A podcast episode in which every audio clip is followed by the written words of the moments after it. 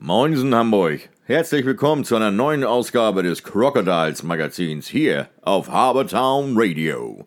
Präsentiert vom Hansebarbier, dem Ort, wo der Mann einfach mal Mann sein kann und sich ordentlich verwöhnen lassen kann. Quasi Friseur mit Happy End. Ob bei einem Haarschnitt oder einer klassischen Messerrasur. Immer begleitet von einer großen Auswahl an Getränken und einem guten Schnack. Hansebarbier, der Tempel für glückliche Männer. Moin Moin aus Hamburg und schön, dass ihr wieder dabei seid bei einer Ausgabe unseres Crocodiles Magazins und zwar bei der Ausgabe Nummer 1 im Jahre 2021. Ein frohes neues Jahr nochmal allen Hörerinnen und Hörern und ähm, allen Eishockey-Freunden, sportbegeisterten Personen, ja, und Fans von Habertowns Crocodiles Magazin. Auch diese Woche präsentieren wir natürlich die vergangene Woche. Es waren insgesamt äh, vier Spiele in sieben Tagen. Stress also für die Crocodiles mit ganz, ganz unterschiedlichen Ergebnissen. Die Woche hat angefangen am letzten Montag mit einem Spiel bei den Rostock Piranhas, was die Crocodiles ja bekanntlicherweise knapp verloren haben mit einem Torunterschied. Wo sie das Spiel verloren haben, das ist, glaube ich, äh, zur Genüge analysiert worden letztendlich. Und so startete man ein Tag vor Silvester am 30. in das äh, große Spiel, das große Derby, ist ja ein Derby nach dem anderen sozusagen, gegen die Hannover Indians. Und äh, ja, da haben die Crocodiles auf ganzer Linie überzeugt, eine tolle Leistung abgeliefert und letztendlich verdient mit 7 zu 3 gegen die Hannover Indians gewonnen. Nach dem Spiel hatte ich die Gelegenheit, mit Sven Gösch über dieses Spiel zu sprechen. 7 zu 3 gewonnen. Sven, hast du das erwartet? Nee. Äh, ich glaube, das kann man gegen den jetzt auch immer nicht erwarten. Er ist halt eine sehr, sehr starke Mannschaft. Wir haben die ersten zehn Minuten gut überstanden, äh, haben dann unsere Chancen genutzt, gerade zweimal Überzahltore geschossen und wenn du dann mit 3-1 aus dem Dritt, ersten Drittel rausgehst, macht es natürlich ein bisschen frei. Dann haben wir zwei schnelle Tore gemacht, leider auch zwei schnelle bekommen. Äh, Jungs haben aber super über 60 Minuten durchgespielt, von daher sind wir natürlich sehr, sehr zufrieden. Im Endeffekt dann äh, 7-3, dreifacher Torschütze Patrick Sagau heute. Ähm, ich glaube, das war das 4-1, fand ich, äh, oder was, das 6-2? Ja, ich fand alle schönen Tore schön, die er gemacht hat. ähm, Aber das eine, das hast du genau gesehen, er wollte ihn da hinschießen, ne? Den, den hat er, genau, im, im zweiten Drittel. Das, ich War das glaube, jetzt- das war das sechste. War das jetzt die äh, Reaktion auf die Niederlage in Rostock? Ja, das lässt sich immer schwer sagen. Ne? Es ist immer so ein bisschen, das du, habe ich vor dem Spiel auch gesagt, das sind beide Mannschaften haben ja schon mal so ein bisschen äh, in beide Richtungen ausgeschlagen, ähm, wo man eigentlich hinfährt und sagt, die Punkte musst du holen, die holst du Ja. dann halt nicht. Ähm, von daher war es natürlich vor dem Spiel, wer, wer kommt heute besser ins Spiel, wer, wer hat heute den besseren Tag. Ähm, ja, Im Endeffekt hatten wir Glück, dass wir es dann waren. Ähm, wie gesagt, das ist vielleicht auch ein, zwei Tore zu hoch, das Ergebnis. Ähm, Indiens haben auch sehr gutes Spiel gemacht, denke ich. Haben uns natürlich das Tore-Schießen dann in der einen oder anderen Situation sehr einfach gemacht. Ja. Ähm, wir hatten wieder einen super Kai hinten drin, haben super Schüsse und Chancen weggenommen, die die Indians hatten.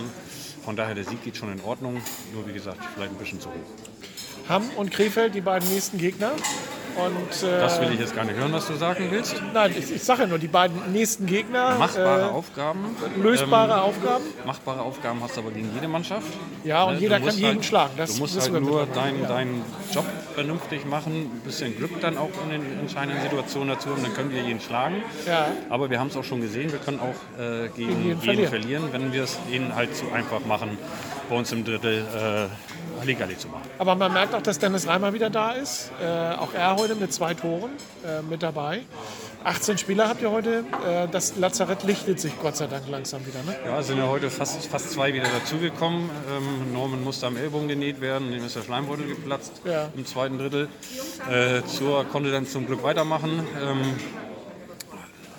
jetzt hoffen wir, dass äh, äh, Janis Walch nicht mehr so lange ausfällt, dass wir den vielleicht auch schon einen der nächsten Spiele wieder äh, sehen können. Vielleicht wird er die nächsten beiden noch Pause machen müssen, dann denke ich aber, er wird auch zurückkommen. Ähm, gut, bei Staggy, äh, der hat gegen Rostock gespielt.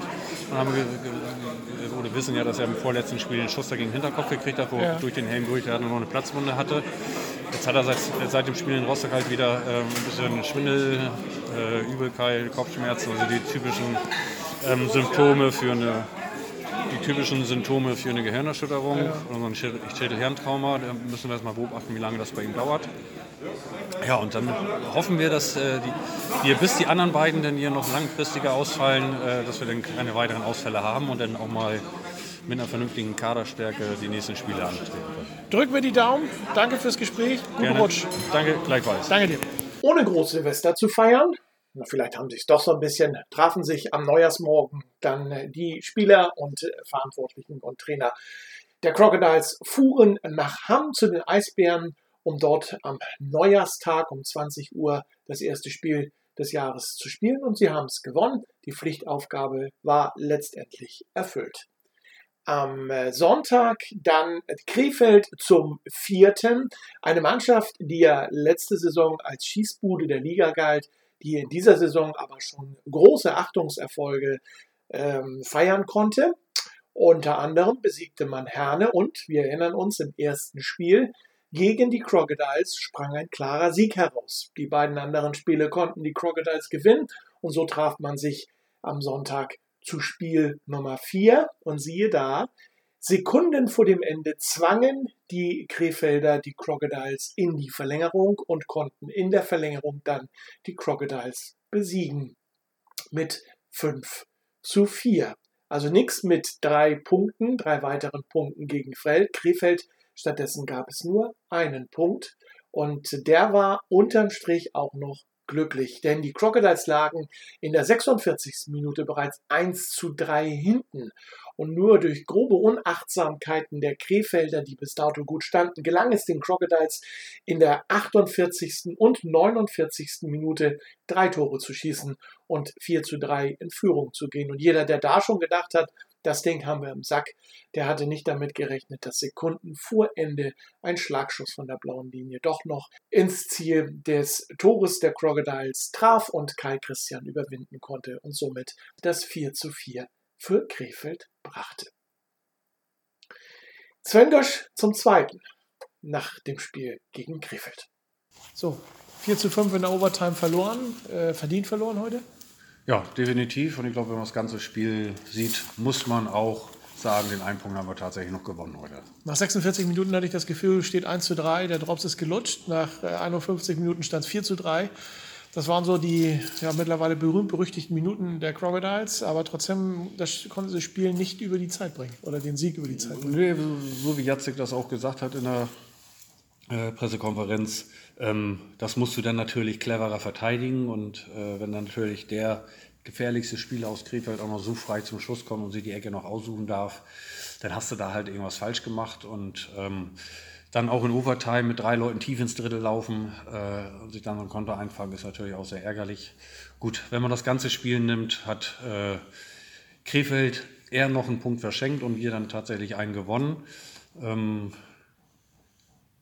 ja, müssen halt anders, ein bisschen anders auftreten. Gut, die ganze, der ganze Tag war heute nicht ganz so angenehm, auch für die Jungs. Mhm. Dann aus der äh, Spielvorbereitung rausgeholt, weil sie alle noch getestet werden mussten und so weiter. Das hat sicherlich nicht äh, dazu beigetragen, gutes Spiel abzuliefern oder, oder gut ins Spiel zu kommen. Ähm, aber Krefeld war heute einfach die bessere Mannschaft, muss man halt einfach sagen, und haben dann durchaus auch verdient gewonnen.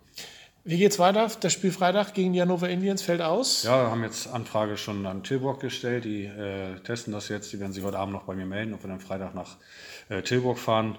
Rostock hat heute auch nicht gespielt. Äh, Vorsichtsmaßnahme. Ich hoffe, dass äh, sich da keiner infiziert hat mhm. ähm, und wir dann Sonntag ganz normal spielen können. dann halten wir gegen Tilburg, das ist Dienstagsspiel vorgezogen oder würden wir das Dienstagsspiel vorziehen. Äh, hätten dann nochmal einen Ausweichtermin, falls mal was passieren sollte, was ja durchaus immer passieren kann. Und dann Gucken wir mal, ob es Freitag mit äh, Tilburg klappt. So spielfrei ist natürlich auch wieder blöd, äh, weil du wieder aus dem Rhythmus raus bist. Äh, von daher, auch wenn wir wenig Leute haben, weil wir noch viele Verletzte haben, fahren wir dann halt Freitag hoffentlich mal nach Krefeld. Äh, Kapitän äh, Martens war heute und auch gegen, gegen Ham schon nicht mit dabei. Das war die Verletzung aus dem äh, 30, aus dem Spiel vom 30.12., der, wie hast du gesagt, geplatzte Schleimbeutel? Genau, er hat ja offene Wunde am Ellbogen gehabt, äh, mit dem geplatzten Schleimbeutel dazu und einfach damit sich das jetzt nicht entzündet, dadurch, dass du der Ellbogen schon da direkt drauf sitzt und ja. die Reibung nun mal da ist, äh, die Fäden noch drin hat, ähm, ist einfach Vorsichtsmaßnahme, dass sich das eben nicht entzündet und er eben dann nur 10, 12 Tage raus ist und nicht noch länger ausfällt. Okay, was können, womit können wir rechnen? Äh, wer kommt eventuell wieder zurück zum äh, Freitag? Gibt es da äh, Hoffnung vielleicht auf Janis Walch? Äh, Jannis könnte eventuell, Norman vielleicht. Da müssen wir jetzt äh, einmal gucken, wie die Wundheilung ist. Im Moment sieht es sehr, sehr gut aus, äh, laut der Ärzte. Äh, Stacky müssen wir jetzt noch mal ein bisschen im Auge behalten. Vielleicht äh, kommen die drei dann zurück. Müssen wir aber die Woche abwarten. Es wird regelmäßig dann auch äh, Leistungstests gemacht, ähm, um zu gucken, ob die Jungs dann auch äh, Return to Play bereit sind. Mhm. Und dann schauen wir einfach mal, was passiert. Alles klar, Sven. Danke dir und äh, schönen Abend. Danke gleichfalls. Werfen wir mal schnell noch einen Blick auf die Ergebnisse vom Wochenende. Es ist ja immer ganz interessant, wer denn tatsächlich spielt laut Spielplan.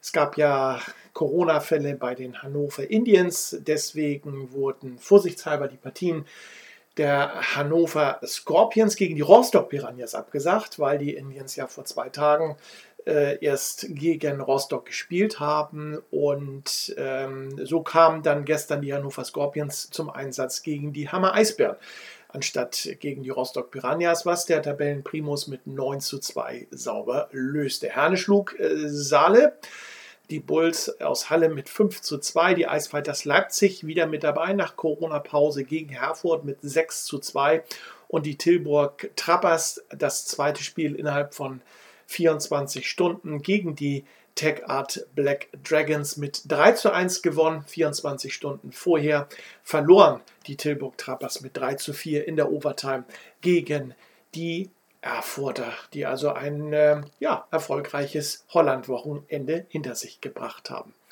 Der Vollständigkeit halber Crocodiles, wie gehört, Krefeld 4 zu 5 in der Overtime und ähm, vielleicht nochmal schnell der Blick auf die Ergebnisse vom 1.1. Limburg unterliegt Herne 5 zu 6. Rostock schlägt die Indians 8 zu 2.